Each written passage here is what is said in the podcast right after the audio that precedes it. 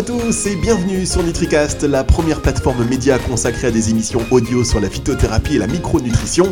Vous allez tout savoir sur l'impact des plantes et des nutriments sur votre santé. Comment? Eh bien, nous rencontrons pour vous les laboratoires et les entreprises qui formulent, qui fabriquent ou qui distribuent des compléments alimentaires naturels, des huiles essentielles et même certains produits cosmétiques nous mettons en avant les meilleures pratiques du secteur afin que vous puissiez mieux comprendre ce que vous consommez. Et c'est aussi une excellente occasion de faire connaissance avec ces hommes et ces femmes passionnés par leur métier qui consiste à s'occuper de votre bien-être. Chaque émission est l'occasion d'aborder dans le détail un sujet euh, d'actualité et aujourd'hui nous allons euh, parler euh, du sujet par lequel on aurait peut-être même dû commencer cette aventure NutriCast, en l'occurrence nutraceutique versus complément alimentaire. La différence entre ces deux termes est ténue, vous allez l'entendre.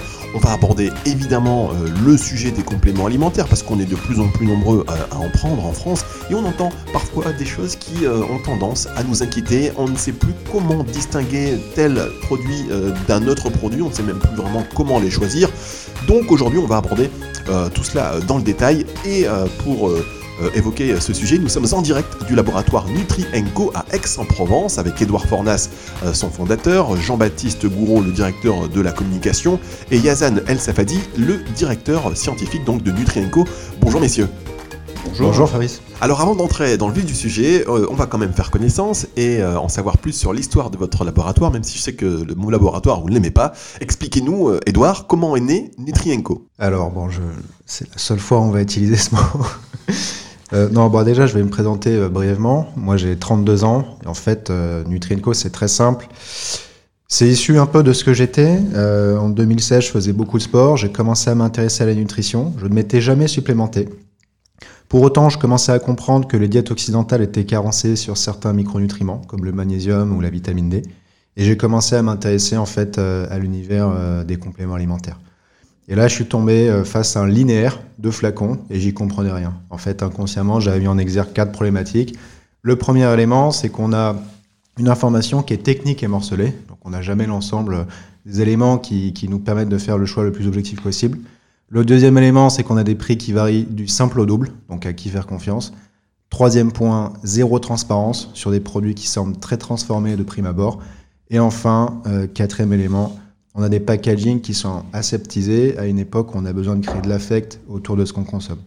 Donc on a créé euh, Nutrienco, qui se résume en fait en une phrase, hein, c'est une jeune entreprise française qui s'évertue à légitimer aux yeux du grand public le rôle clé des nutraceutiques en matière de prévention santé.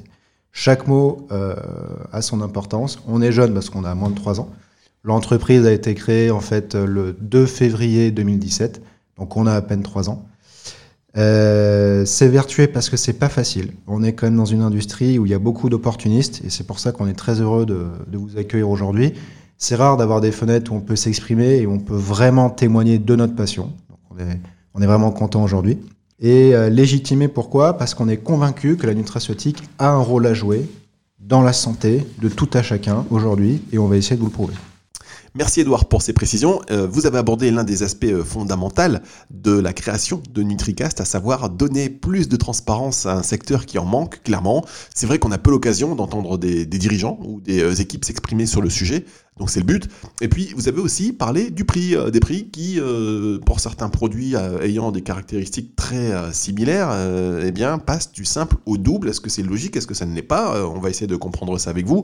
On continue le, tour de table avec Jean-Baptiste Gouraud. Vous, vous êtes donc le directeur de communication de avez, vous étiez là dès le début de l'aventure? Alors, en fait, moi j'ai une, une expérience en design graphique, surtout issue de la culture web, puisque j'étais en agence web à Paris pendant 7 ans. Et, euh, et, en fait, euh, quand Edouard euh, a parlé de ce... Bah, en fait, on était amis, on se connaissait depuis un à deux ans avant, avant le début de Nutrienco.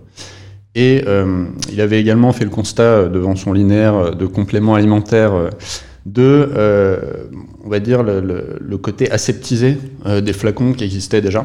Et on a très vite compris le besoin de créer euh, de l'affect donc autour de la marque et euh, de commencer à créer ce qu'on appelle une brand love. Donc vraiment une, une, marque qui puisse séduire de façon intrinsèque. Et, et à ce moment-là, en fait, il y a eu, une, il y a eu un alignement des astres et on s'est dit que ça pouvait être intéressant de bosser ensemble. On a travaillé sur le site internet, euh, sur le logo. Donc en fait, c'est une particularité de Nutrienco. On a tout fait en interne parce qu'on avait toutes les compétences euh, nécessaires en interne. Très bien, on va parler de la manière dont vous travaillez tout à l'heure. Euh, vous, Yazan, vous êtes le directeur scientifique. On en parlait tout à l'heure en antenne. Ça fait pas très longtemps que vous avez rejoint Nutrienco et vous étiez auparavant en Bretagne. C'est bien cela? Oui, tout à fait. En fait, j'ai un parcours parallèle, je dirais, à mes jeunes confrères qui ont quelques années de moins que moi. Euh, moi, je suis docteur en chimie médicinale, donc j'ai un parcours plus euh, scientifique et surtout plus pharma. Euh, il y a quelques années, j'ai goûté un peu au, business ou à l'industrie du complément alimentaire en vendant des ingrédients innovants. et j'ai fait un peu le même constat que, Edouard a mentionné tout à l'heure, c'est-à-dire qu'en regardant un peu les linéaires, pour, comprendre un peu ce que faisaient mes clients finalement, j'ai eu le même genre de questions comment est-ce que les produits sont différents, d'où viennent les matières, pourquoi celui-ci est plus cher que celui-là. Euh, donc voilà, vraiment, on s'est retrouvé euh, très rapidement sur ces points-là. Et euh, quand je les ai rencontrés, j'étais vraiment séduit par l'approche vraiment nouvelle et cette, cette, volonté de transparence et de bien faire les choses à tous les niveaux, que ce soit au niveau du packaging, au niveau des formules, mais aussi au niveau, je dirais, de la transparence et de l'éducation des consommateurs. Et franchement, quand on a, on a parlé de travail ensemble, j'ai pas hésité longtemps. Je me suis euh, jeté dans le bain tout de suite parce que c'était voilà, c'était vraiment une aventure passionnante et ça l'est aujourd'hui au quotidien. Donc euh, voilà, je suis très content. Merci beaucoup Yazan. Les présentations étant faites, on va démarrer euh, le sujet nutraceutique versus complément alimentaire. Nous sommes allés demander à un panel de personnes dans la rue ce qu'ils pensaient des compléments alimentaires et s'ils pouvaient être utiles. On écoute et vous réagissez juste après. Euh, ça peut être utile euh, pour aider les gens dans certains cas de figure, quand ils ont, euh, par exemple dans le sport, quand ils font des efforts, ça peut être utile. Voilà. je les sélectionne en fonction de la renommée du produit ou alors des conseils de nutritionnistes ou de, de, médecins? Excellent pour la santé. Je prends radis noir, chardon-marie, euh, tout ce qui est pour le foie en fait, deux fois par an, sous ampoule, pour libérer le foie, parce que sinon il est trop chargé. Après j'aime bien euh, de temps à autre prendre de la spiruline, mais ça c'est moins fréquent, parce que j'aime pas trop le goût. Bah, c'est la pharmacie qui m'a conseillé, c'est plus en prévention. C'est cher et pas toujours très efficace. Ouais, non, par rapport au fait que, euh, on, vous, on vous promet, quand vous, quand vous lisez la, notice, on vous promet des tas de choses, et puis en fait, je trouve que c'est un, c'est soit très lent d'action, puis on ne voit pas véritablement si, ça marche ou pas. Donc au bout d'un moment, on laisse tomber. Je trouve que ça peut être utile, voilà. Oui, pour euh, la détente, euh, pour les troubles, euh, voilà, enfin voilà, un peu de tout. le conseil de ma pharmacienne. je, prends que des, je prends qu'un traitement quand j'ai besoin par rapport à un médecin. qui est prescrit par un médecin. Du coup, là, ça m'est arrivé de prendre un peu de magnésium pour contrôler la fatigue. Donc, c'est un complément alimentaire, hein, comme un autre. Euh, de la vitamine C l'hiver pour empêcher les, pour un peu renforcer les défenses immunitaires et de la vitamine D. Voilà, comme ça j'ai tout cité. C'est des produits qui coûtent rien, qui sont euh, connus et un peu utilisés par beaucoup de gens. Je fais très attention au bio, à la provenance, au bio et surtout au, prix, à l'exagération euh, du packaging, etc. Ça, je fais très attention. Le prix des ingrédients, la marque, je ne la regarde pas en fait, pas du tout. C'est des choses que je fais par anticipation, donc c'est de la prévention si je les note, c'est si moi je suis malade une fois par an, peut-être que je me dis que c'est peut-être grâce à ça. Voilà. Alors, euh, je sais pas ce que vous en pensez, mais il y a beaucoup finalement d'idées reçues que l'on retrouve dans un simple euh, micro-trottoir. Hein. Euh, voilà, on allait interviewer des gens de 25 à, je dirais, à 55 ans. Alors, ils notent la les gens, pour la plupart, ont conscience de l'utilité. Donc c'est vrai que c'est aujourd'hui, on n'est même plus dans le débat est-ce que les compléments alimentaires euh, sont utiles ou pas, euh, contrairement à certains articles de presse. On y reviendra aussi tout à l'heure. Mais bon, les gens finalement ont conscience de l'utilité des compléments alimentaires. On, voit aussi finalement la manière dont ils vont les, choisir, soit grâce à un conseil de praticien ou d'un pharmacien, mais en tout cas euh, suite à un conseil de professionnel. On revient, ils évoquent également le prix et puis aussi la, la qualité des ingrédients. Qu'est-ce que vous en pensez, vous, Edouard alors moi j'aurais d'abord une question à vous poser, c'est où est-ce qu'a été euh, réalisé ce micro-trottoir? Parce que les sociologies en France sont très éclatées et c'est sûr que si on est à Paris dans le 9e arrondissement, on va avoir des réponses qui vont ressembler à celle-ci. En revanche, si on est au fin fond de la Creuse, je pense qu'elles auraient été différentes. Vous avez raison. Alors pour le coup, ça a été réalisé à Paris euh, et c'est un sujet aussi. Quel est le type, quel type de complément alimentaire on consomme selon euh, selon la ville. Et là, c'est vrai que c'est assez urbain. Euh, c'est-à-dire quel type de réponse on aurait pu avoir si si le micro trottoir avait été enregistré dans la Creuse pour vous? De mon point de vue, on aurait pu avoir la réponse assez classique qu'on retrouve en France et qui se distille dans les, dans les médias. C'est-à-dire qu'en France, on mange bon, donc on mange bien, donc finalement on est en bonne santé et on n'a besoin de rien. Euh, après, si on va dans les grandes métropoles, là on a un discours un petit peu différent euh, qui est arrivé avec la culture du, functional food, euh, de la vague hygiéniste qui vient des, pays un peu euh, nordiques euh, ou germaniques et qui incite en fait des cohortes d'âge de plus en plus jeunes à rentrer dans une logique de prévention santé et non plus de curation. En fait, c'est là où, nous, en fait, on va essayer d'intervenir, c'est que jusqu'à maintenant, l'industrie du complément alimentaire, si on caricature, elle ciblait plutôt des plus de 55 ans euh, qui allaient chercher des substituts de médicaments sans ordonnance en pharmacie dans une optique de curation. Or, aujourd'hui, euh, Jean-Baptiste et moi en sommes les témoins, hein, on considère qu'entre 25 et 30 ans, en Europe, il y a une prise de conscience euh, vis-à-vis -vis de la santé, euh, avec en fait le fait de se dire que c'est dans l'alimentation la, et dans la prévention que ça va se jouer. Au plus tôt on intervient, au plus on limite les dégâts pour demain. D'accord, donc là en fait vous êtes, vous êtes en phase avec ce qui s'est dit euh, dans, dans, ce micro-trottoir. Tout à fait. Euh, oui, si je peux ajouter un point qui est intéressant, j'ai entendu le mot anticipation euh, dans, dans, les petits micro-trottoirs et c'est un mot qu'on aime beaucoup. Et donc effectivement, ça montre aussi que c'est un public assez averti euh, qu'on a, qu'on a écouté là tout à l'heure. Euh, c'est exactement notre approche. Après, euh, sans rentrer dans les détails, parce que je pense qu'on va l'évoquer euh, à, plusieurs reprises, je dirais, dans l'émission, mais il y a eu pas mal de problématiques qui ont été soulevées sur le prix, la transparence d'origine, des labels, euh, mais aussi l'observance. Hein, c'est-à-dire quand est-ce que je prends le produit, est-ce que j'oublie de le prendre, qu'est-ce qui se passe si j'oublie. c'est vraiment un problème central pour nous. Et je pense que voilà, on aura l'occasion d'en discuter, mais c'est quelque chose sur lequel on va travailler aussi. Jean-Baptiste? J'ai entendu quelque chose de très intéressant. C'était un des intervenants qui parlait du euh, bio, de la provenance, du prix, euh, et qui euh, disait texto que la marque ne l'intéressait absolument pas. Et donc, ça rejoint une démarche qu'on a eue assez tôt. En fait, la marque, elle doit elle-même s'effacer devant le produit. Et c'est vraiment une logique très Nutrienco, ça, de pousser le produit et de rendre la marque presque neutre face aux, qualités du produit et justement à la transparence autour de la provenance, du prix et du bio. Avant d'aller plus loin, euh, je vais quand même vous demander de revenir sur la différence entre euh, compléments alimentaires et nutraceutiques, puisqu'on en parle. Euh, Qu'est-ce que la nutraceutique aujourd'hui en France? En fait, c'est la même chose.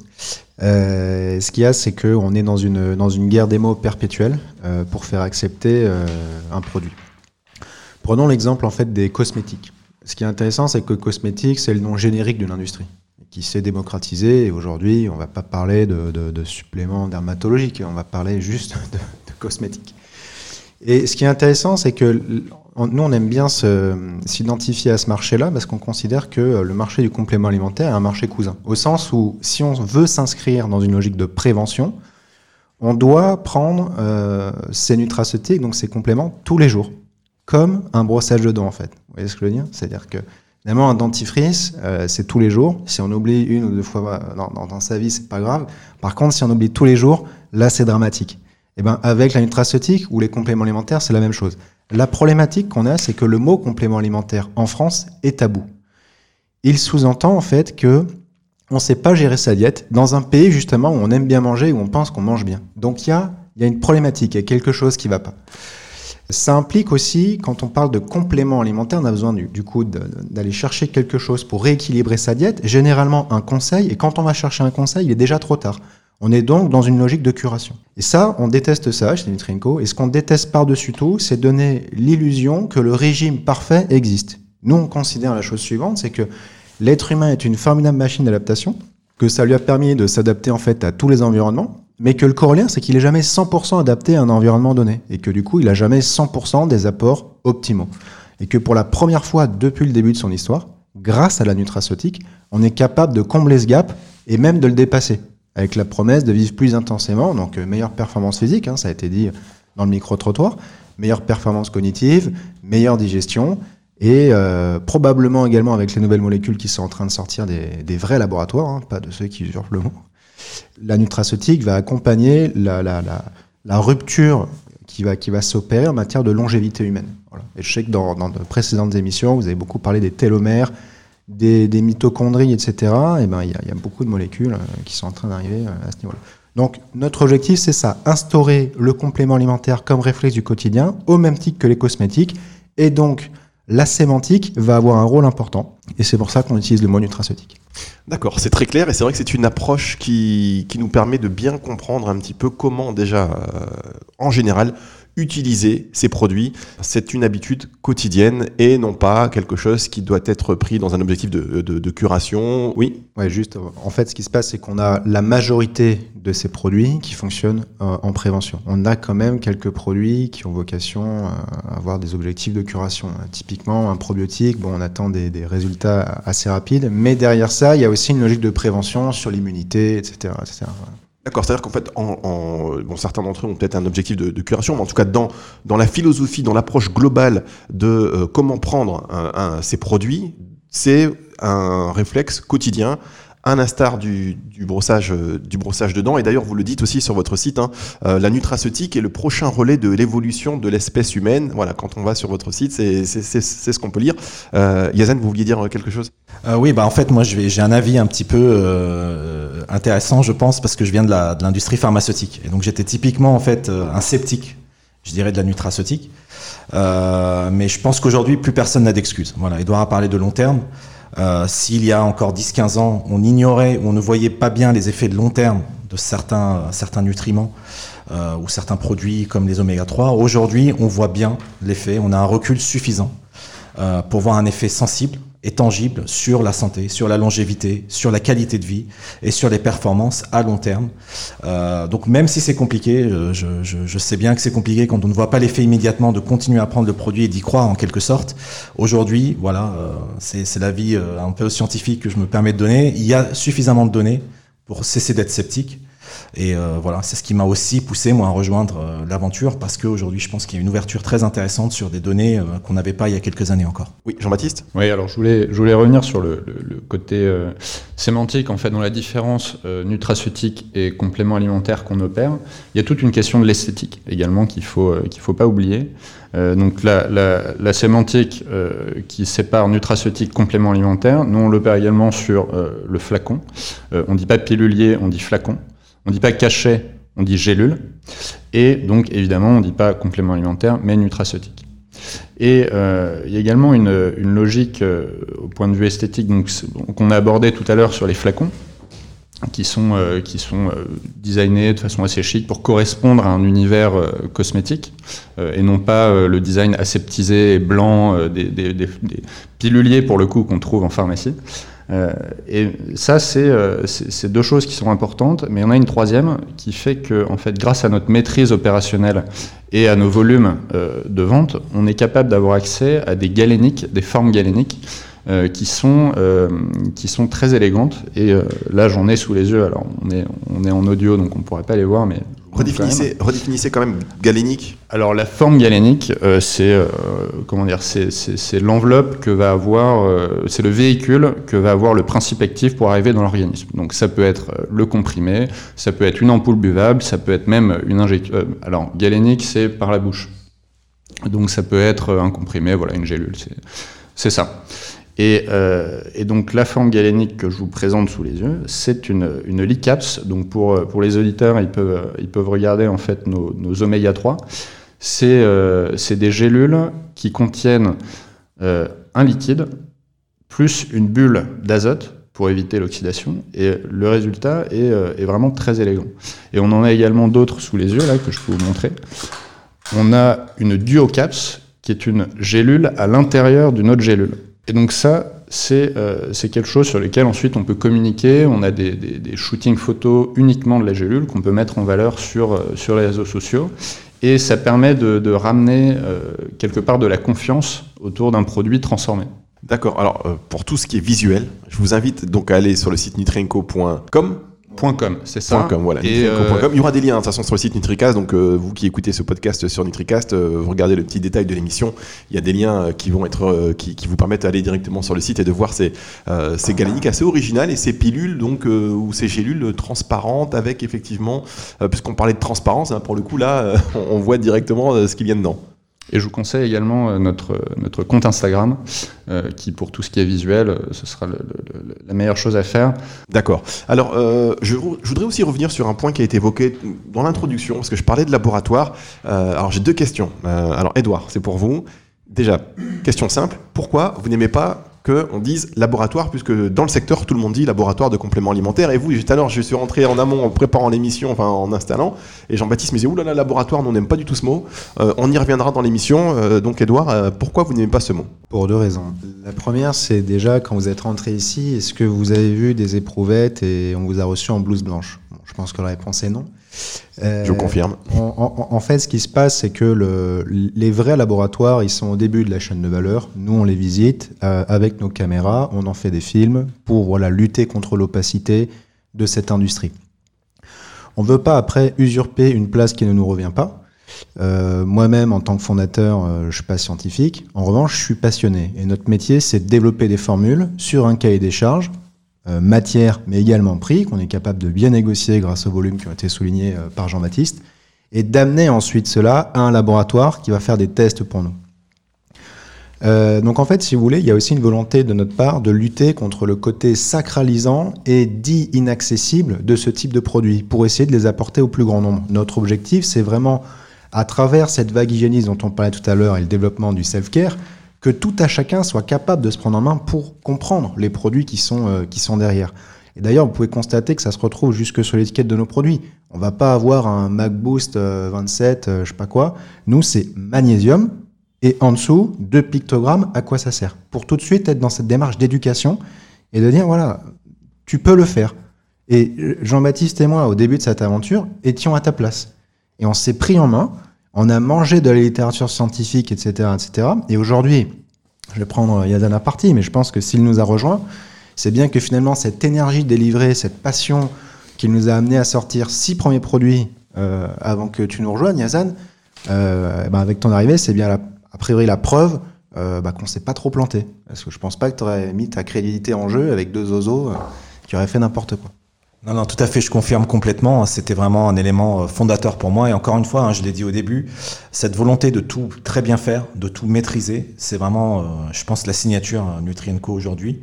Et effectivement, faire des bonnes formules avec des, choses qui marchent et en tout cas qui sont étudiées pour, c'est, ça va faire partie de notre ADN, je pense, tout au long de, de- de la vie de Nutrienco. D'accord, merci beaucoup Yazan. Alors, c'est un, on est sur un point qui, en mon sens, est important parce que, pour tout vous dire, Nutrienco, euh, on parle de vous. L'industrie parle de vous. Euh, vos confrères parlent de vous. Puisque vous êtes en train quand même de donner un petit coup de pied dans la fourmilière, vous le dites sur le nom des produits, vous avez un peu gentiment taclé euh, le nom de produits, et c'est vrai qu'ils ont participé à cette opacité du secteur avec des euh, Boost 841 32Z. Euh, vous allez dans des pharmacies ou dans des endroits, il y a des, des certains compléments alimentaires qui portent des noms. euh, pour savoir à quoi ça sert, il, faut vraiment euh, y aller avec son, son, son, son mobile et puis, et puis checker sur Internet. Donc vous quelque part, euh, voilà, et vous, vous donnez des noms beaucoup plus, euh, beaucoup plus simples et beaucoup plus compréhensibles comme ça, comme vous l'avez dit, à, à- à n'importe lequel, euh, d'entre nous. Le mot complément alimentaire, vous ne l'aimez pas, vous êtes plutôt pour nutraceutique avec, vous l'avez expliqué, une démarche qui est totalement, une approche totalement différente.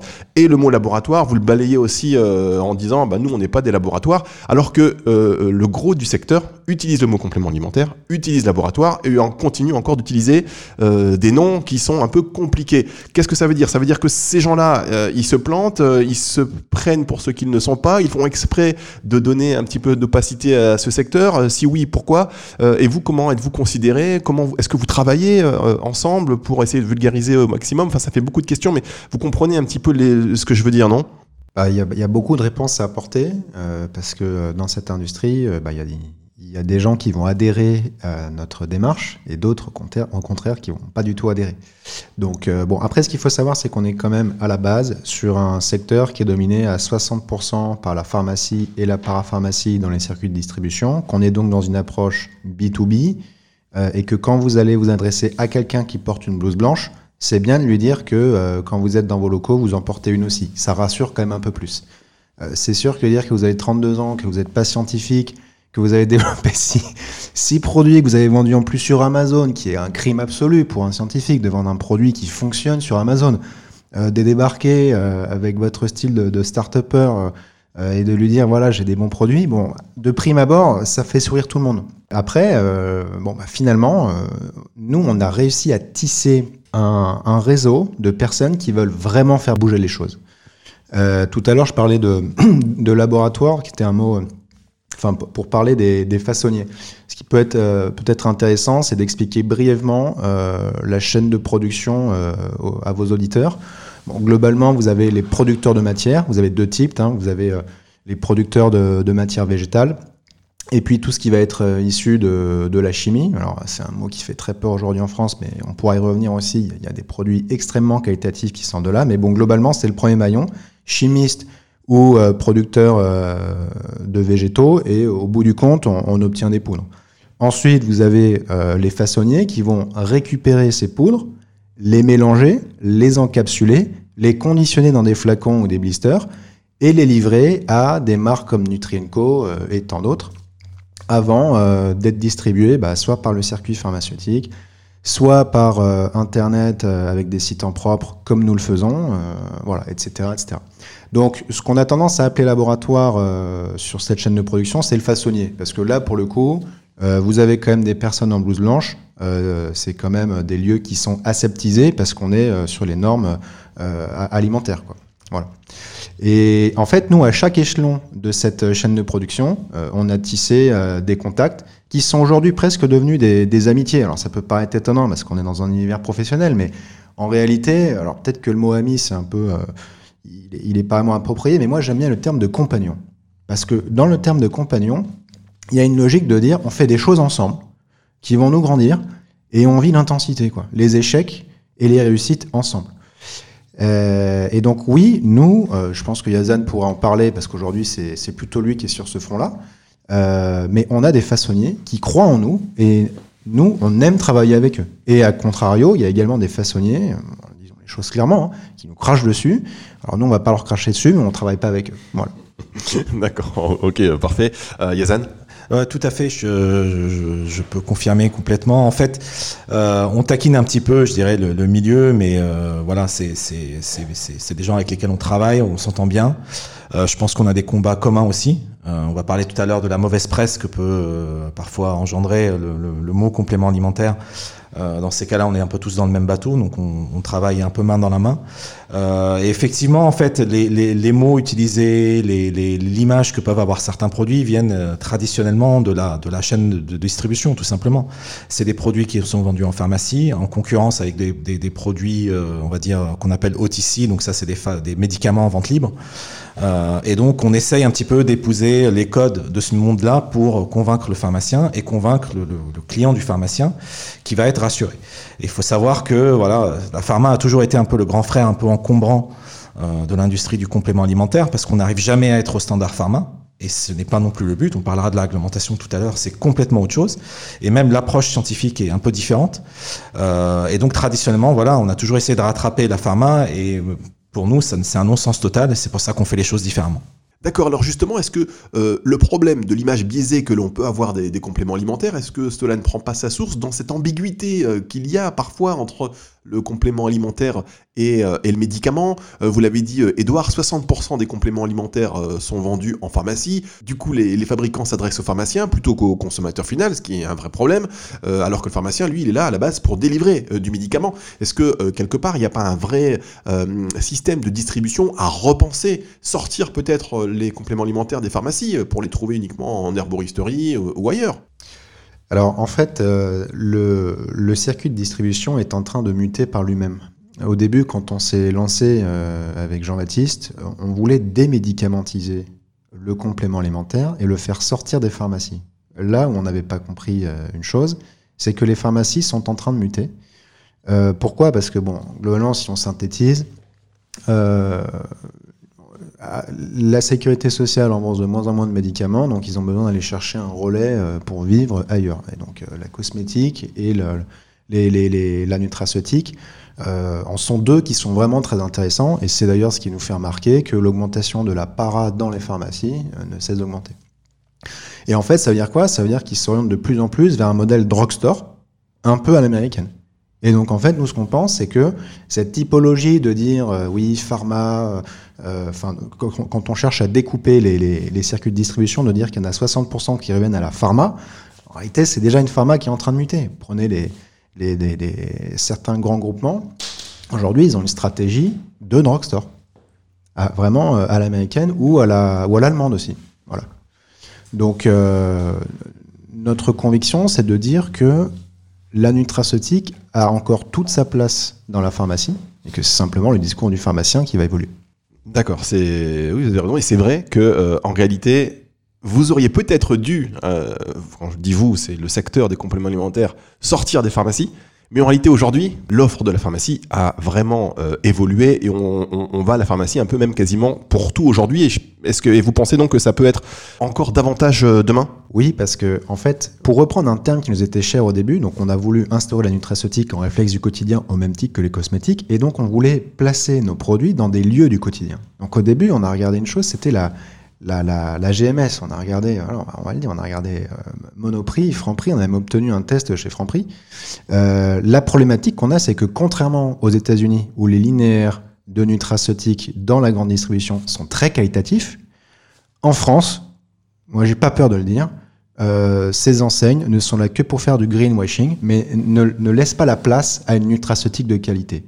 Le, seul endroit où on a une nutraceutique de qualité dans les réseaux physiques aujourd'hui, en dehors des indépendants, euh, des, magasins qui ne sont pas regroupés en, en réseau, hein, qui, sont, passionnés, etc., il faut être honnête, c'est en pharmacie. Aujourd'hui, les produits qui sont disponibles en pharmacie sont très supérieurs aux produits qu'on peut avoir dans les réseaux euh, bio.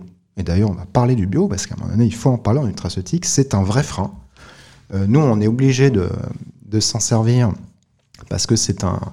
Sur, tous les segments végétaux, si vous n'avez pas le bio en France, euh, vous n'existez pas. Alors que pour autant, euh, le bio n'est pas le synonyme de l'efficacité. Il est simplement le synonyme d'un certain mode de production euh, qui respecte l'environnement et qui voilà, va respecter aussi votre organisme au sens où il n'y a pas 50 milliards de pesticides à l'intérieur. Mais par contre, si on prend un curcuma, on sait qu'aujourd'hui la curcumine ne s'absorbe pas bien, qu'elle doit être vectorisée, que quand on veut la vectoriser, on sort du référentiel biologique. Et donc finalement, euh, on est pris un peu en tenaille. quoi. D'un côté, on a un produit bio, bon, c'est cool, on s'ambiance avec, mais il fonctionne pas. Et de l'autre côté, euh, on a une curcumine vectorisée, euh, mais le mot fait super peur et il n'y a pas le label bio. On est sur un segment végétal, donc on va pas vouloir l'acheter. quoi. On va juste marquer une, petite pause et on va, on, va revenir avec une première question, une première question auditeur.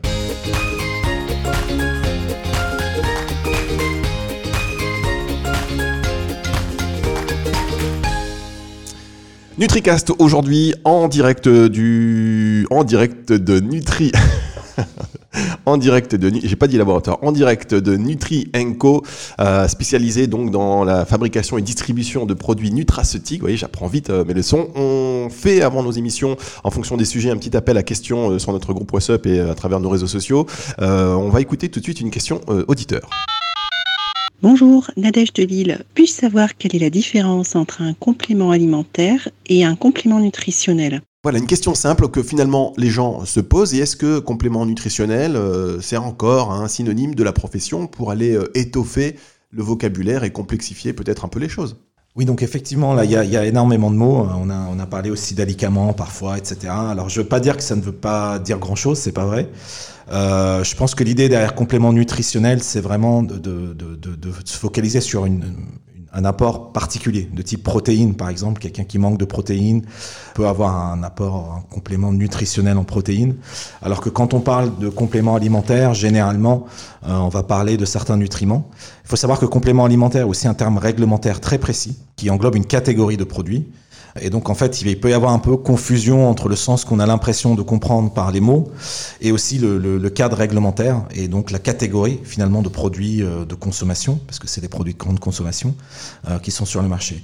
Il faut oublier, nous on aime bien appeler les produits par leur par l'ingrédient plutôt que par leur statut réglementaire, etc. Là encore, c'est quelque chose qui dit pas grand-chose aux consommateurs finalement, mais qui parle aux gens de l'industrie. Euh, voilà, si on manque de protéines, on prend des protéines, on prend pas un complément nutritionnel de protéines. On préfère un- une approche plus simple.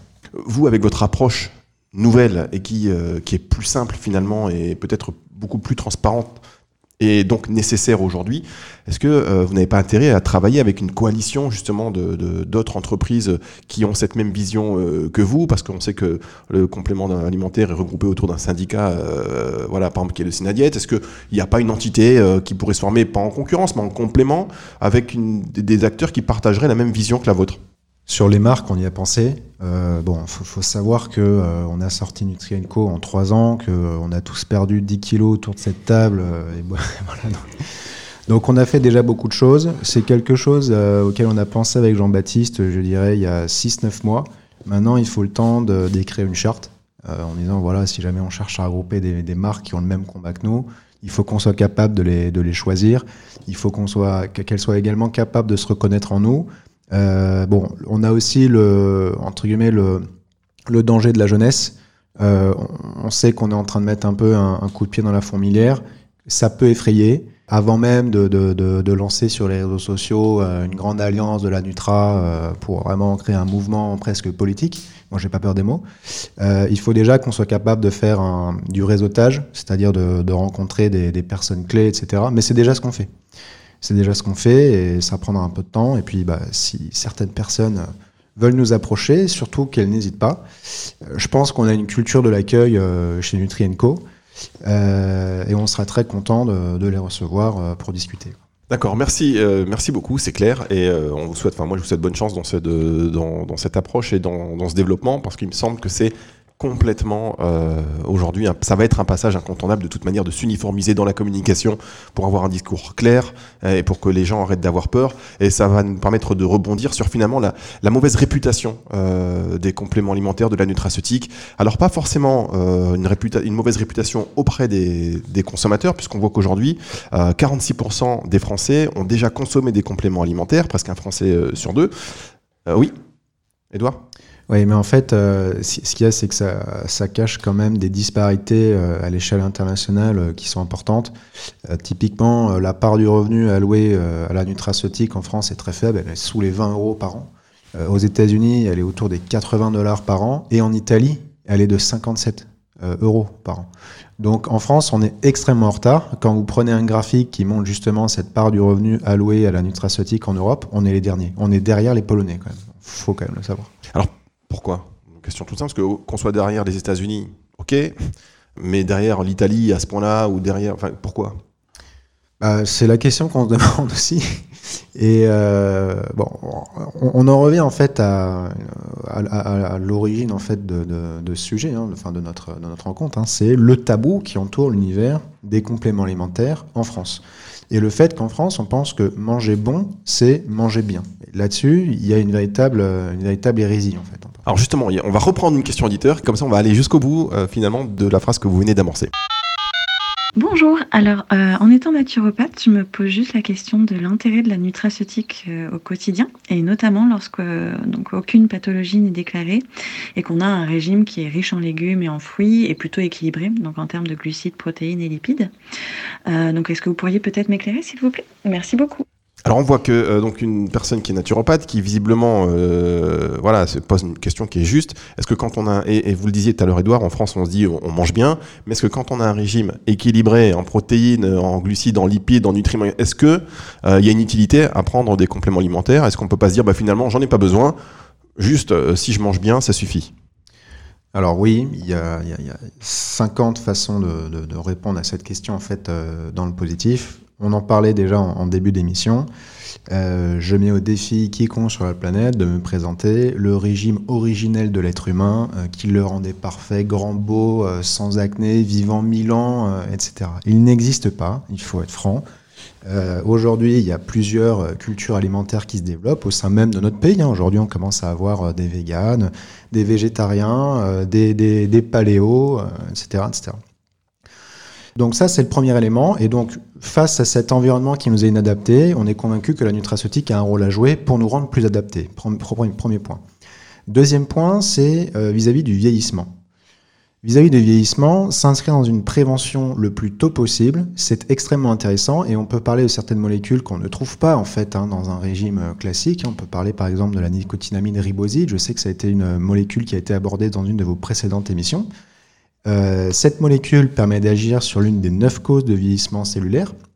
en apportant euh, le carburant nécessaire aux mitochondries. Bon, bah rien que pour ça, moi je vous dis, j'ai envie d'en prendre toute ma vie pour espérer vivre euh, bah, plus longtemps en meilleure santé, parce que c'est ça surtout, plus longtemps mais en meilleure santé.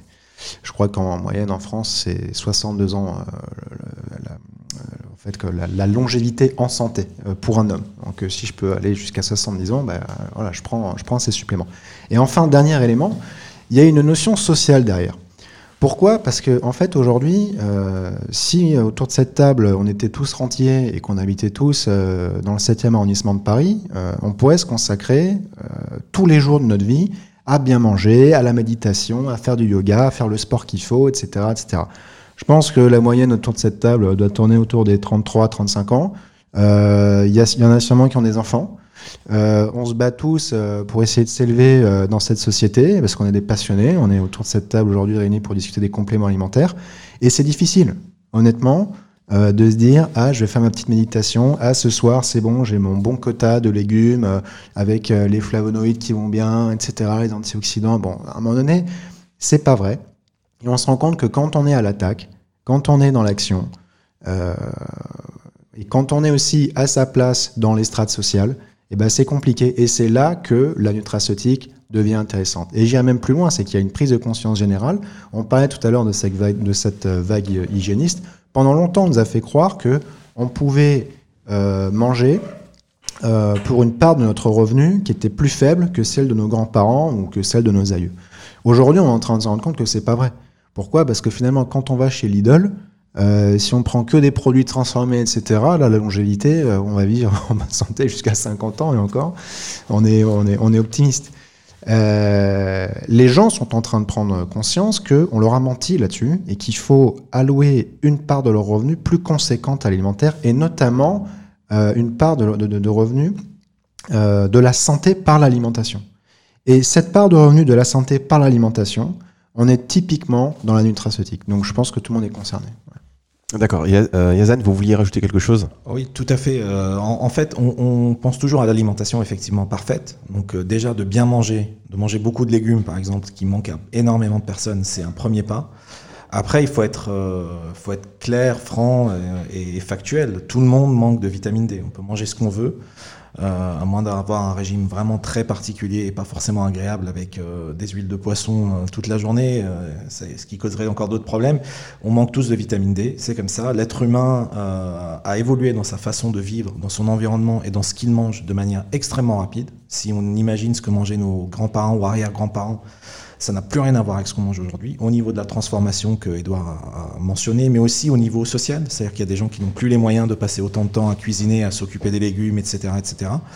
Euh, et le corps ne suit pas, malheureusement. Il ne peut pas suivre aussi vite, il ne peut pas évoluer en 100 ans euh, et devenir capable d'absorber des choses beaucoup plus transformées et d'optimiser l'absorption de certains minéraux, par exemple, euh, qui sont compliqués à aller chercher.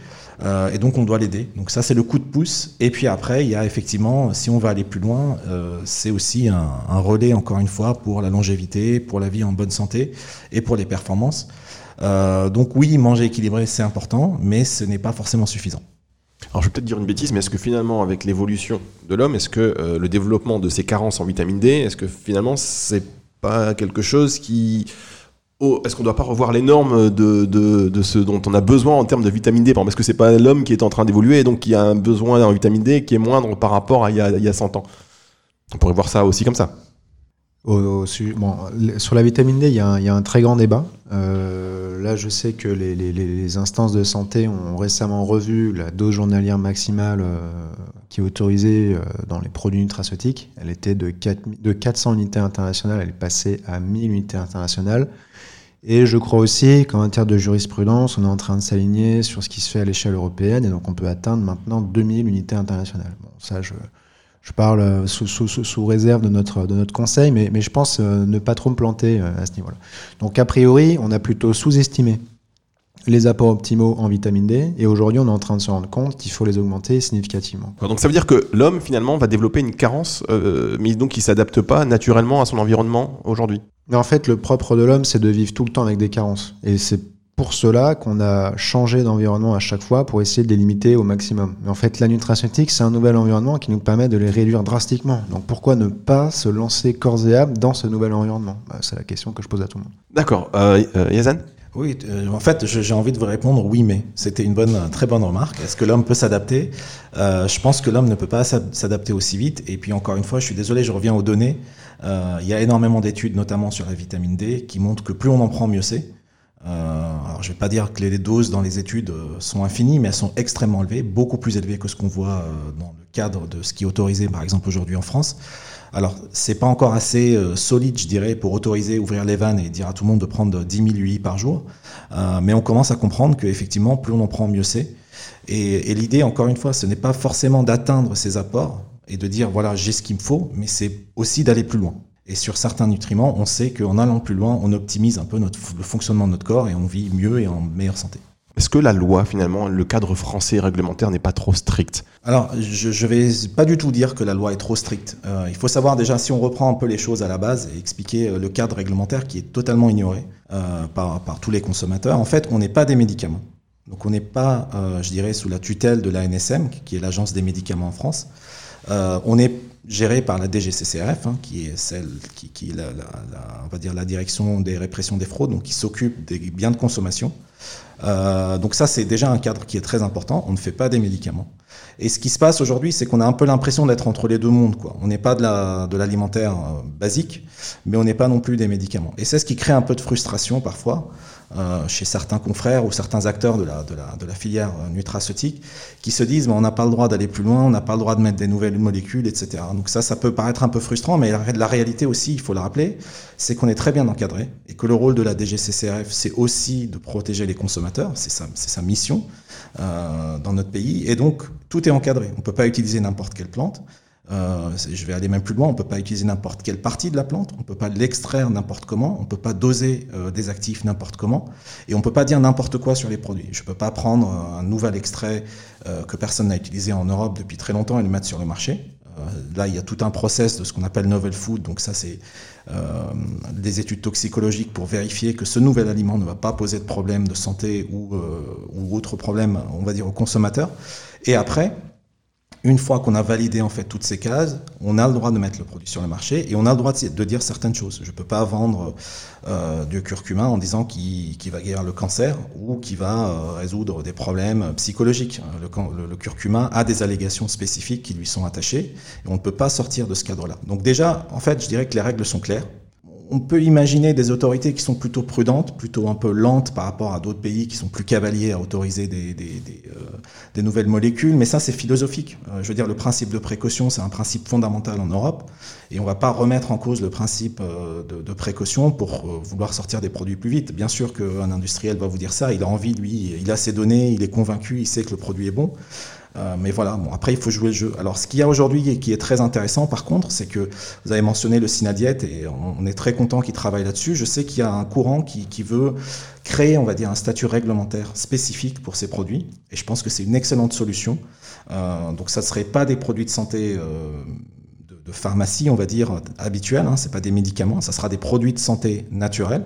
Donc c'est un cadre qui existe déjà au Canada, qui fonctionne bien qui est spécifique aux compléments alimentaires et qui, je pense, peut résoudre beaucoup de problèmes, euh, entre guillemets, rencontrés par les industriels aujourd'hui, répondre à beaucoup de frustrations et surtout faciliter aussi la vie euh, des autorités de contrôle qui doivent gérer ces produits. Euh, je me mets un peu à leur place. hein. Tous les jours, il y a à peu près euh, des centaines de produits qui sont déposés. Je crois qu'on est à plus de 1000 par an. Ils doivent les, vérifier, les scruter. Il y a des nouvelles molécules, des nouvelles façons d'obtenir les molécules, des nouvelles standardisations, parfois des nouvelles allégations. Donc c'est très compliqué aussi à suivre. Et d'avoir en fait une autorité tutelle spécifique adaptée et éduquée sur ces produits, ça peut vraiment faciliter les choses. Donc euh, on soutient à fond ce mouvement de, produits de santé naturelle. Euh, on lance pas un appel, mais on a dit qu'on était ouvert à, discuter. Euh, typiquement, ça c'est un courant dans lequel on, est tout à fait euh, sensible.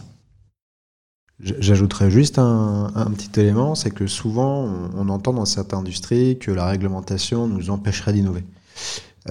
Chez Nutrico, euh, on pense que c'est une hérésie. Euh, c'est pas la réglementation qui nous empêche, euh, qui nous empêche d'innover. Alors qu'est-ce qui vous empêche d'innover?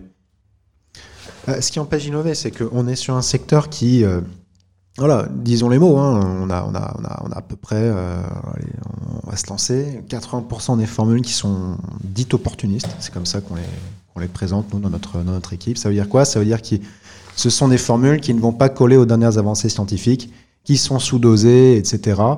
Et donc, euh, on a l'impression que c'est quelqu'un qui a été voir un façonnier et qui lui dit, bon, le curcuma, ça marche, ça moi un petit curcuma pipérine, euh, voilà, on s'ambiance, euh, on en cale un peu partout et on est content, quoi. Bon, c'est dommage de pas aller un petit peu plus loin, euh, de pas coller aux dernières, aux dernières avancées scientifiques, par exemple en matière de vectorisation de curcumine, on, on en parlait tout à l'heure. Et en fait, on, on, entend souvent ensuite ces personnes, lorsqu'elles se font attaquer sur le côté, oui, mais vos formules sont vétustes, se réfugier derrière la réglementation. Nous dire, oui, mais la réglementation nous empêche d'innover, etc. Nous, on pense que c'est pas vrai. On pense que c'est pas vrai. La preuve en est que, euh, vous voyez, euh, la nicotinamine riboside dont on parlait tout à l'heure euh, vient d'être validée novel food en France aujourd'hui. Je ne veux pas dire de bêtises, mais je crois qu'en Europe, on, on, fait partie des premiers pays où cette molécule va être, va être acceptée sur le marché. Ouais, non, je pense qu'on a les mêmes écueils en fait d'innovation de toutes les industries, c'est-à-dire qu'il y a une certaine inertie euh, assez générale des acteurs. Euh, quand vous voulez sortir un nouveau produit, euh, voilà, je ne sais pas si on peut faire un petit teaser là-dessus, mais quand on va aller chercher une mélatonine naturelle, de la doser dans une matrice spécifique, c'est pas évident. Donc là, il faut être accompagné de partenaires qui sont capables de faire ce genre de développement et de travailler avec nous pour, pour, pour mettre au point, on va dire, un nouveau produit euh, et pour innover, effectivement. Donc c'est tout un environnement, c'est un état d'esprit et c'est une approche en fait de vouloir euh, faire bouger des lignes tout simplement. C'est pas du tout la réglementation, les règles sont les mêmes pour tout le monde. Ça fait longtemps qu'il y a des nouveaux produits qui arrivent régulièrement sur le marché. Si certains y arrivent, c'est que c'est pas la réglementation qui, les limite. Euh, Yazan, alors, on va vulgariser quand même. Vous avez dit euh, la mélatonine, euh, vous allez la doser dans une matrice spécifique. Je pense que sur cette phrase, on a perdu 75% de nos éditeurs. on va les rattraper, s'il vous plaît. Non, non, je me suis un petit peu enflammé, effectivement. Non, mais quand vous avez par exemple une molécule spécifique euh, que vous voulez doser dans votre produit, euh, si elle est seule ou si elle est euh, dans un extrait ou si elle est dans un liquide, vous n'allez pas pouvoir la doser de la même manière. Donc il faut avoir une certaine expertise et une certaine technologie pour dire, bon, bah, dans cette huile, j'en ai X milligrammes.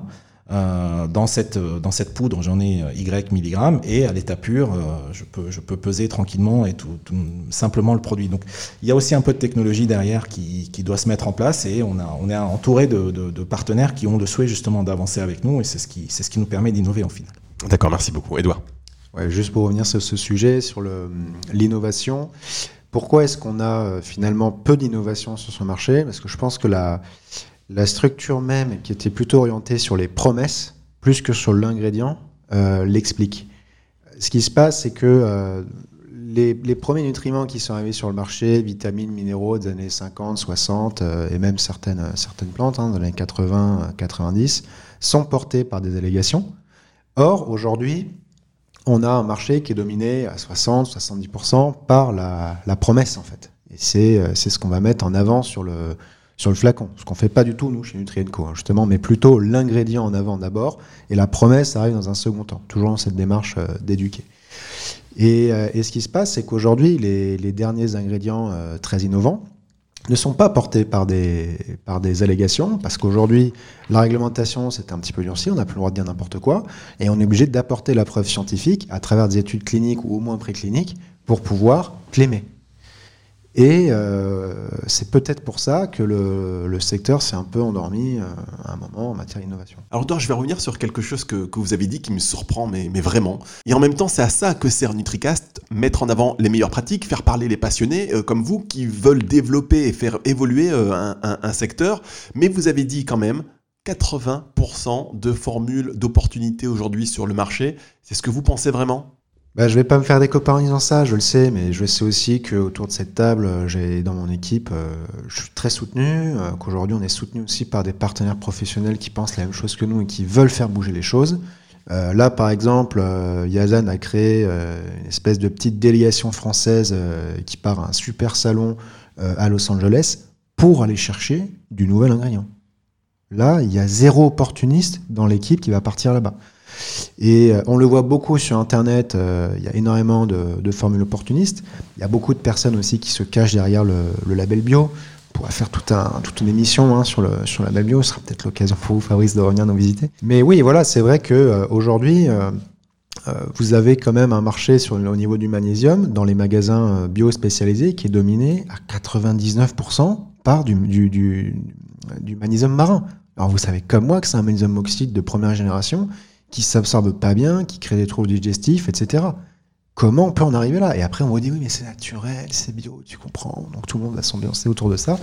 Et c'est là qu'on dit la personne qui est derrière ça, c'est un opportuniste. Voilà. Et on pense également que la personne qui vendait du, magnésium marin euh, dans les années 90 n'était pas forcément un opportuniste, mais le fait qu'elle n'ait pas adapté euh, sa formule, euh, bah, finalement, l'a fait basculer dans ce giron des opportunistes aujourd'hui. Voilà. effectivement, c'est un choix facile finalement de leur part, parce que que le magnésium soit marin ou vectorisé ou, haute absorption, il va avoir la même promesse. Et donc c'est vrai, c'est plus difficile euh, de proposer un, magnésium de dernière génération qui ait une meilleure absorption. C'est plus difficile de faire passer le message, d'expliquer. Euh, c'est plus difficile de tenir ses coûts de production parce qu'il y a aussi des écarts importants. Euh, mais voilà, c'est pas pour ça que c'est impossible. Et clairement, c'est le défi qu'on va s'imposer, je dirais, pour chaque nouveau produit.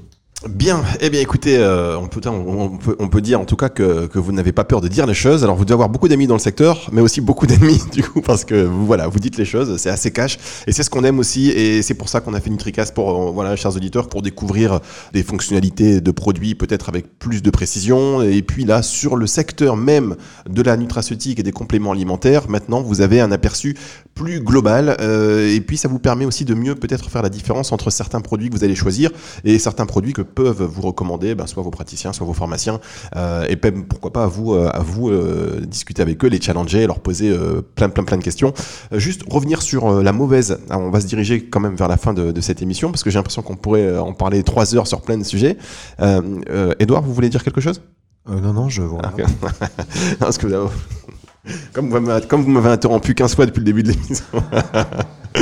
Euh, non, non, mais simplement pour euh, revenir sur la mauvaise réputation des, compléments alimentaires dans la presse. Alors clairement, il n'y a pas un mois qui se passe euh, sans qu'il y ait un article dans des magazines généralistes en particulier qui remettent en doute l'efficacité, voire l'utilité des compléments alimentaires. C'est dangereux, c'est pas bien, est-ce une arnaque? Alors évidemment, il y a beaucoup il y a beaucoup de choses qui se font, et notamment aujourd'hui avec euh, sur Internet, on peut acheter beaucoup de choses euh, qui, enfin finalement des, gens qui sont pas très scrupuleux sur les allégations, mais néanmoins euh, sur certains magazines avec une large diffusion, on, tape sur tout le monde, y compris les démarches virtueuses. Comment vous expliquez cette méfiance, cette suspicion de la presse, parce que c'est même pas des consommateurs, parce que les consommateurs, on l'a vu, ils en prennent des compléments alimentaires.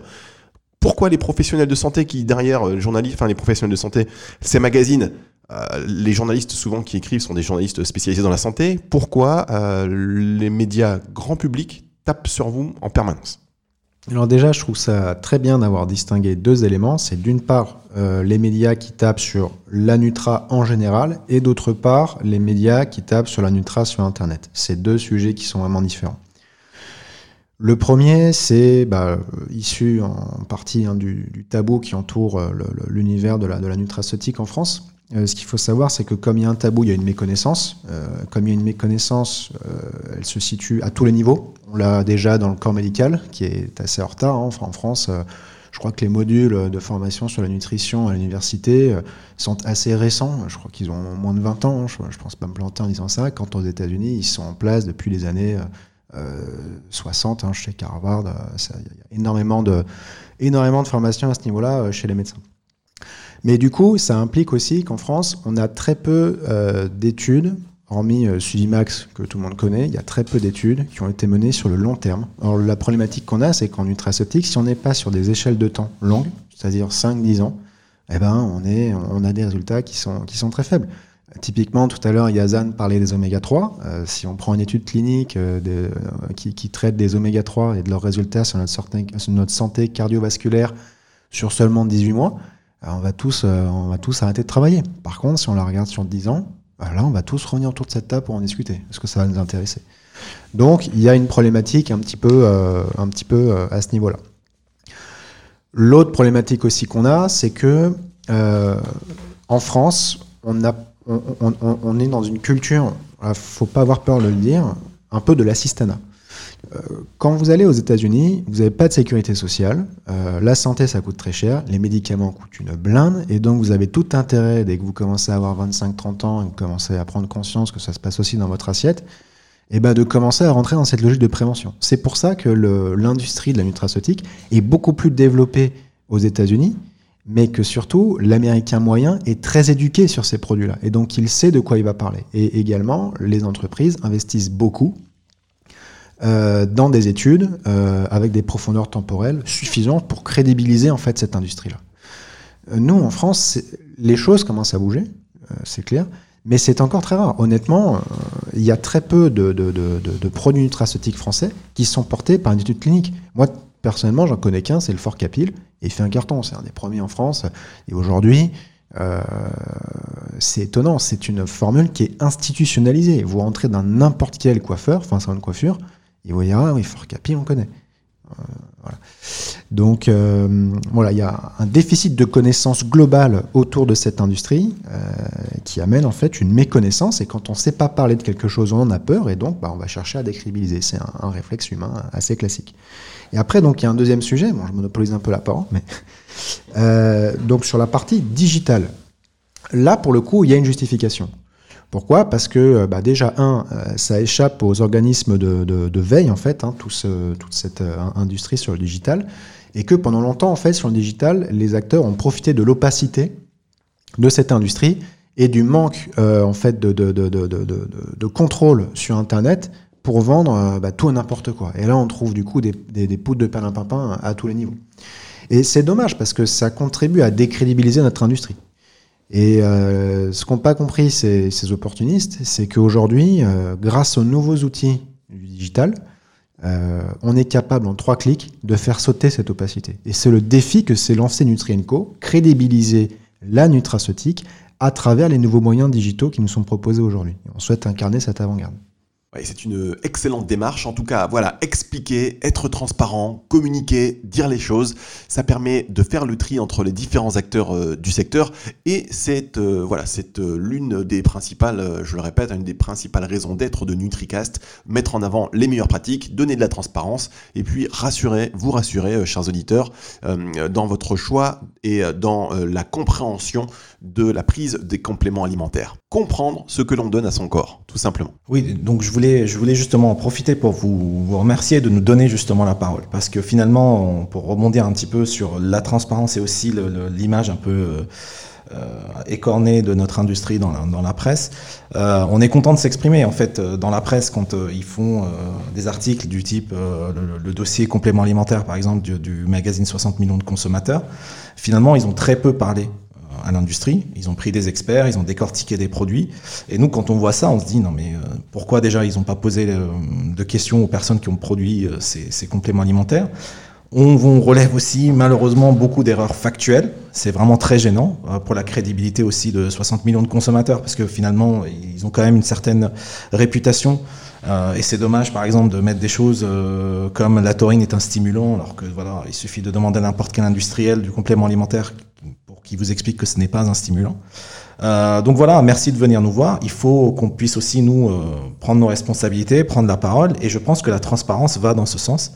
Euh, c'est un des piliers en fait de, de Nutrientco. C'est important d'expliquer à nos consommateurs d'où viennent les produits, pourquoi on les choisit, comment on les dose, pourquoi on met cette dose et pas une autre dose, et euh, ne pas se réfugier effectivement derrière des formules opportunistes où euh, finalement à partir du moment où on peut avoir une allégation et une promesse, eh ben on met le minimum vital, on fait comme le copain, on change la marque et puis euh, on dit que moi, moi, aussi mon produit il fait bien du, fait du bien pardon aux articulations.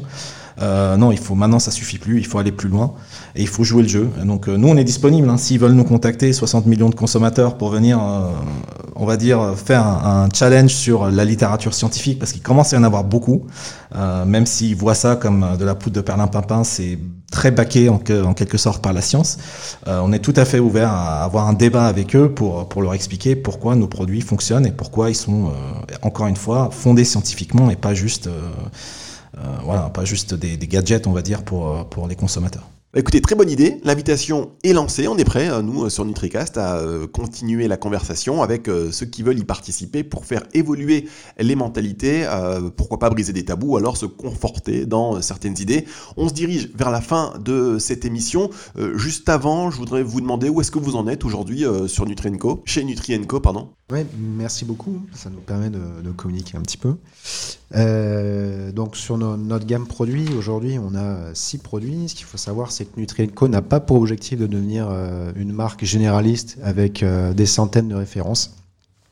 Il y a un probiotique chez Nutrienco, il n'y en aura toujours qu'un. Par contre, il sera toujours adapté, changé, amélioré pour toujours coller aux dernières avancées scientifiques, etc. Donc, euh, bon, on pourrait vous parler de nos produits pendant des heures. Donc, je vais en sélectionner deux qui sont euh, déjà sortis. Puis, je laisserai la parole à Yazan pour les, pour les deux prochains, dont on est, on est très fiers. Euh, on peut parler du magnésium. on a aujourd'hui. Qui n'est pas marin, du coup. Non, ça, vous l'avez compris. on a aujourd'hui le premier sel de magnésium qui allie à la fois haute teneur et haute absorption.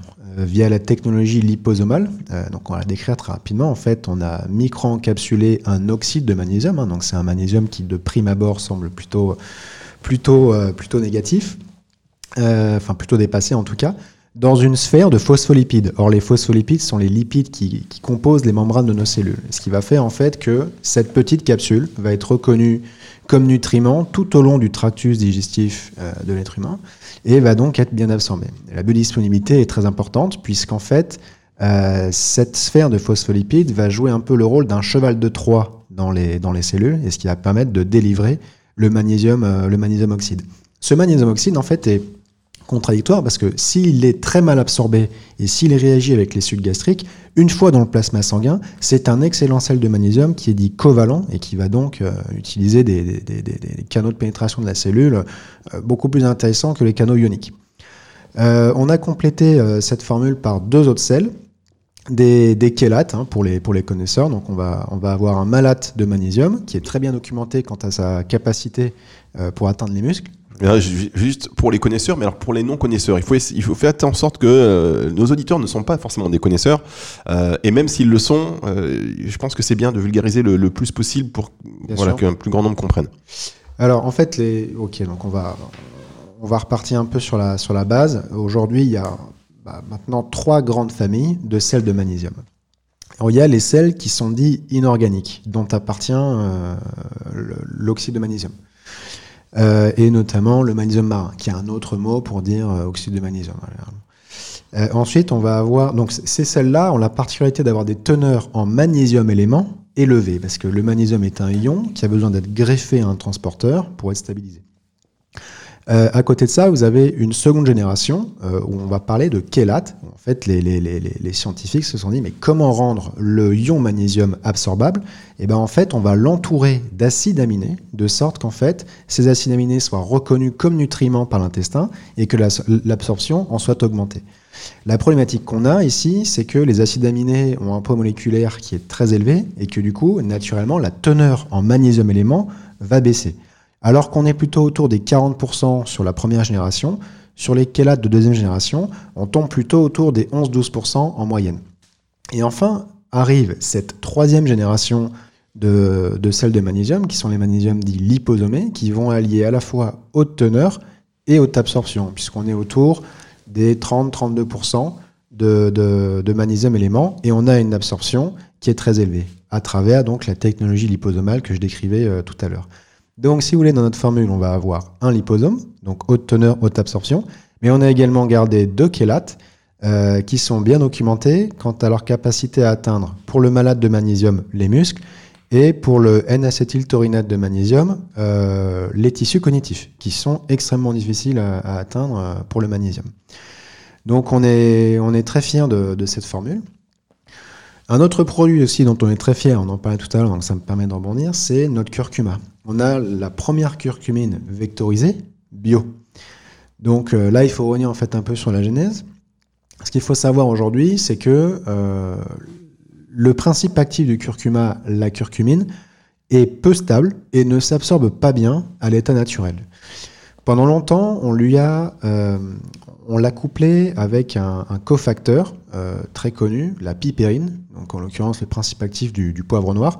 Mais on s'est rendu compte, on va pas entrer dans les détails, que c'était pas si optimal que ça et que euh, même une piperine surdosée pouvait avoir un impact sur la, perméabilité intestinale. Euh, mais ce qui est quand même intéressant, c'est qu'on reste sur des ingrédients naturels, peu transformés, et donc on peut aller chercher le label bio sur ces, sur ces ingrédients. Donc on a une formule qui fonctionne pas très bien, mais qui fait plaisir parce qu'on s'ambiance avec un, label bio. À côté de ça, on va avoir euh, toute une série de brevets de curcumine vectorisés. La problématique, c'est qu'on était, en fait, on sort du référentiel biologique parce que la main de l'homme intervient, c'est la chimie médicinale, euh, et on va greffer en fait à la curcumine euh, des, ingrédients qui vont lui permettre d'augmenter son absorption et de la stabiliser. Et en fait, pour la première fois, on a lancé une curcumine vectorisée et bio. On en a trouvé une, à notre connaissance, il n'y en a qu'une à l'heure actuelle, en tout cas disponible en Europe. on l'a trouvée en Inde. Euh, c'est un brevet qui a été euh, développé euh, assez récemment et qui permet en fait bah, voilà, d'avoir une curcumine stabilisée puisqu'elle est micro-encapsulée dans des fibres de fenugrec. et donc, ça va également en augmenter son absorption. Et on peut même aller plus loin en disant qu'on a de la curcumine qui est dite libre, c'est-à-dire que la problématique, c'est que souvent, une fois qu'on vectorise, donc on va greffer à la curcumine un transporteur, une fois qu'elle passe dans le plasma sanguin, cette curcumine n'arrive pas à se désolidariser de son transporteur. Et du coup, a du mal à se rendre disponible auprès des cellules. Eh bien, notre brevet, euh, enfin notre, c'est pas le nôtre, mais le brevet qu'on utilise, euh, permet à la curcumine de se désolidariser des fibres de fenugrec afin de se rendre disponible pour les cellules. Et on a couplé à cette curcumine bio-vectorisée euh, des polysaccharides de curcuma, qui sont l'un des deux autres principes actifs du curcuma, de la plante curcuma longa, avec les turmérones. Voilà. Donc c'est deux produits dont on est très fier aujourd'hui. Euh, oui, Yazan? Euh, oui, bah après sur les, les, nouveaux développements, donc faut pas me lancer dessus parce que je vais, je vais y passer euh, la journée. Juste deux produits qui nous tiennent un peu à cœur et je pense qu'ils symbolisent un peu notre, notre démarche. Le premier, c'est euh, une mélatonine végétale sur laquelle on s'arrache les cheveux et on perd des kilos aussi depuis, depuis quelques mois parce qu'on a fait tout le travail de qualifier la matière, de, de vérifier en fait sa, sa, sa, sa, validité, on va dire réglementaire aussi en France. Donc ça, c'est un travail qu'on a fait en accompagnant, je dirais, le producteur de cette matière. Donc ça, c'est aussi une signature et une, façon de faire que, euh, à laquelle on tient. Euh, et donc pour compenser ces pertes de cheveux, on a aussi un produit pour les, cheveux justement, euh, qui est finalement le premier produit pour les cheveux qui soit bio et végétal. Donc vegan, il va avoir le, label de Vegan Society.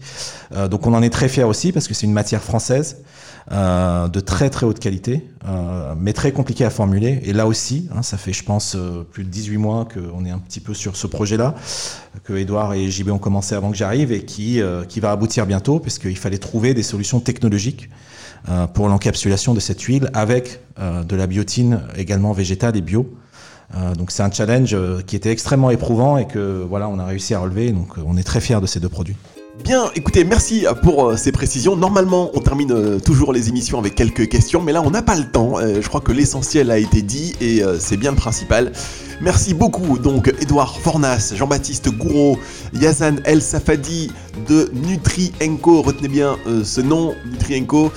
Merci de m'avoir accueilli aujourd'hui chez vous, euh, dans votre entreprise, à Aix-en-Provence. C'était un bon moment. Vous retrouvez cette émission sur nutricast.fr sur toutes les plateformes de podcast. N'hésitez pas à réagir et à partager. surtout, je vous dis à très bientôt.